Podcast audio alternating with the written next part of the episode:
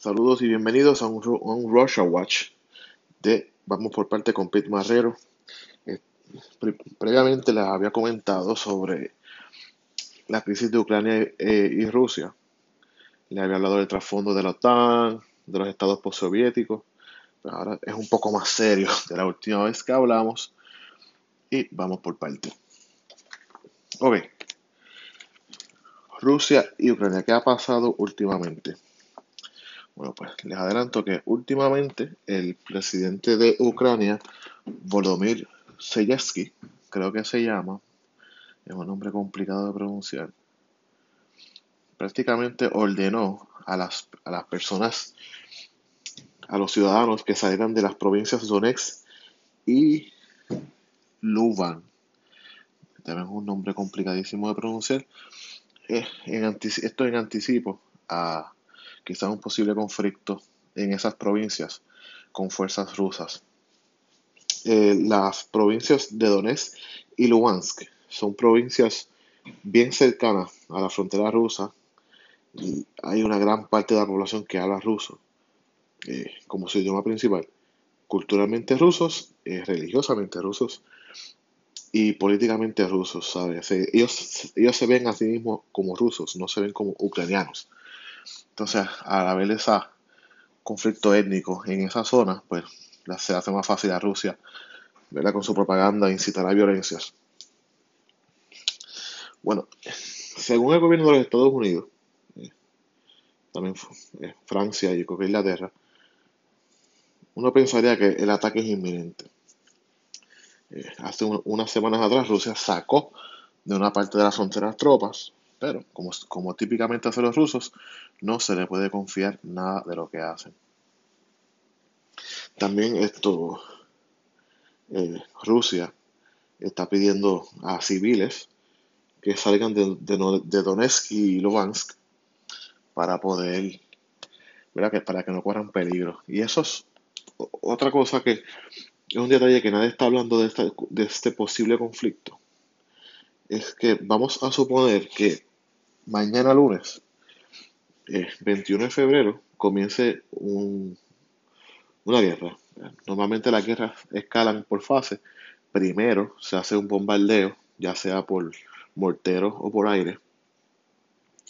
Luego se hacen unos, ataques cibernéticos y luego es que entran los infanteros a hacer con lo que queda. Vamos a suponer que eso suceda desde mañana. La, eh, la emigración masiva de, de ciudadanos pro Rusia hacia Rusia va a ser masiva. Y la inmigración masiva hacia Europa de civiles queriendo huir del conflicto va a ser masiva.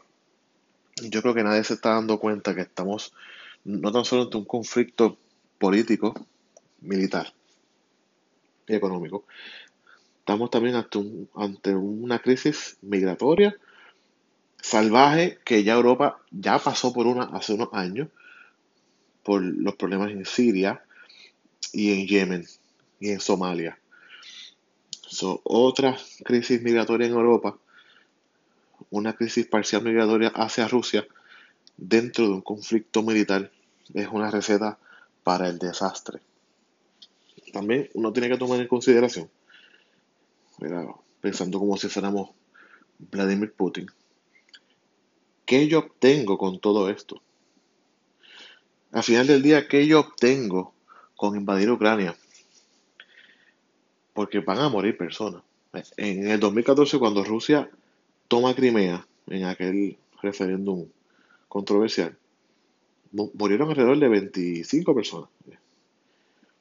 Luego de eso, en las provincias Donetsk y Lugansk, eh, han habido intercambio de disparos, problemas étnicos, ¿verdad?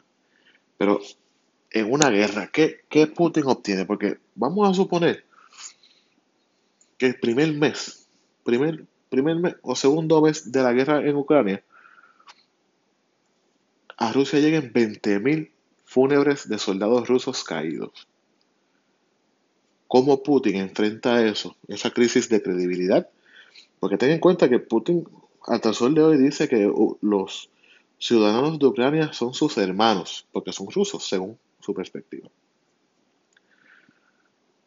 Y de momento lleguen 20.000 rusos muertos en fúnebres a, Moscú a ser enterrados en el, Cementerio Nacional de Rusia, como héroes, ¿verdad? ¿Qué Putin puede decirle al pueblo ruso de que estas 20.000 militares fallecidos es por algo? yo creo que Putin debe tomar en consideración las repercusiones políticas porque es bastante caliente que está luego de envenenar a un opositor político y encarcelarlo. Rusia no, no, tiene el poderío, el poderío militar de la OTAN. Rusia no tiene el poderío militar de Estados Unidos. Rusia no tiene la, el nivel económico suficiente para sufragar una guerra que puede tomar años. No meses, años. Porque Ucrania está muy bien armado. Eh, la OTAN, ¿verdad? Ni se diga. Y Estados Unidos, pues, prácticamente para esto es que ellos viven, ¿no? Sabe que las sanciones económicas van a ser sin precedentes, sanciones de, de libre transporte ruso por el mundo. Rusia ahora habla de traer eh, equipo militar a Venezuela y Cuba, que eso sí sería una gran amenaza para Estados Unidos y para Puerto Rico, y si Estados Unidos ahí reaccionaría de manera violenta o similar a, la crisis de los misiles de 63 entre Kennedy y Nikita Khrushchev. Khrushchev, perdón. Eh, pero también hay, hay, que darle, hay que explicar todo, como esto se llama, vamos por partes, vamos a explicar un poquito sobre un tubito que quieren hacer. Les voy a explicar rapidito, lo tengo aquí en el mapa. Ok. Alemania tomó la estúpida decisión de ir apagando sus reactores nucleares que le da energía a sus ciudadanos. Y también toma la decisión de para el 2030 dejar de quemar carbón. Oye, ¿cómo tú sufragas la necesidad energética de un mega estado industrial? Pues con gas. ¿Y quién provee el gas? Rusia.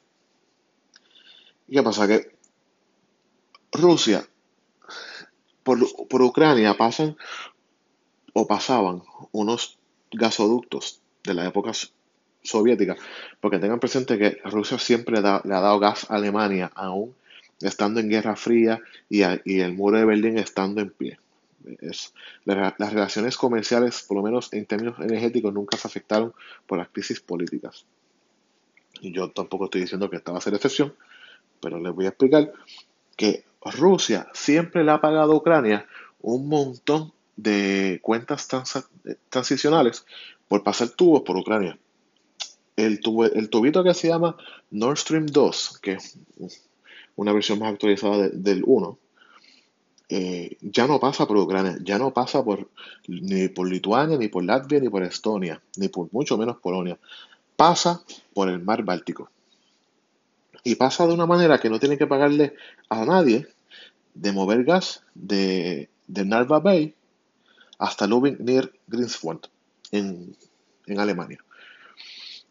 ¿Qué pasa? Que es un proyecto de 11 mil millones de dólares. Es un proyecto enorme que va a satisfacer con gas a Alemania por el año por delante y que Estados Unidos se ha mantenido opuesto a él porque ellos entienden Alemania es el el powerhouse, el poderío principal número uno de la Unión Europea. Si Rusia hace este proyecto desde, viendo desde una perspectiva eh, geopolítica, es una movida geopolítica de parte de Rusia neutralizar al poder más importante de Alemania con un tubo de gas de 11 mil millones de dólares que va a mover, y tengo por aquí el número, 55 eh, billones de metros cúbicos de gas al año. ¿Ok? ¿Sabe que Eso es una cantidad enorme de gas. Y el dinero que se deja ganar Ucrania por, la, por las cuentas transaccionales, transicionales, perdón, es enorme. Y aquí tengo una cita bien importante que dice, señor Pepe, que es un funcionario alemán, que Si nosotros necesitamos gas, pues vamos a necesitar de Rusia y no hay manera de escaparnos de esa realidad. O sea que aquí Rusia tiene el bolo del tranque, porque Alemania ha tomado unas decisiones garrafales. Sí, yo apoyo en que dejen de quemar carbón, pero yo soy full fanático de, la energía nuclear. Y sí, sé de, sé de Fukushima, eh, sé lo que pasó en Ucrania, en Chernobyl, pero sigo siendo fanático de energía nuclear porque es la más eficiente y mucho más limpia que cualquier fuente de energía. So, aquí está el problema. Es un problema económico, es un problema energético, es un problema geopolítico, es un problema cultural. Y también, para cerrar, quiero hablar de los armamentos. Eh, los idealistas, a principios del siglo XX, tenían esta idea que desarmarse era una mejor opción que armarse. Era yo desarmarme a mí y desarmar a mis aliados, mando un mensaje a mis opositores que estamos en son de paz para evitar la escalación de conflictos. Pero llegó Hitler y pensaba completamente diferente a eso. ¿Ok? Estamos claros. ¿Qué pasa? Que también dentro de esa visión idealista está una premisa que yo creo que es correcta, que mientras más dos estados se están armando, más alta es la posibilidad, del, la posibilidad de conflicto. Ahora vamos a coger ese punto y vamos a ponerlo en Ucrania y Rusia. Ambos lados de la frontera están armados todos los dientes. estamos ahí de una mala decisión. O una decisión dada correctamente pero implementada mal. ¿Me explico? que alguien tome una, decisión de sacar sus tropas y haya un error humano y se dispare algo y comience la guerra. Estamos hablando de un error humano para un conflicto sin precedente, por lo menos en los últimos 50 años en esa zona. So, los dejo con eso. Eh, esperemos que no pase nada. Y este ha sido otro. Vamos por parte con Pete Marrero. No es para alarmarlos, pero hay que estar pendientes a todos los sucesos que van a estar ocurriendo en estas próximas semanas. Y cada segundo cuenta. Eh, excelente fin de semana largo. El lunes es Día de los Presidentes. Tomen tiempo para conocer por qué es el Día de los Presidentes. Y nos vemos la próxima semana en Vamos por parte con Pete Marrero.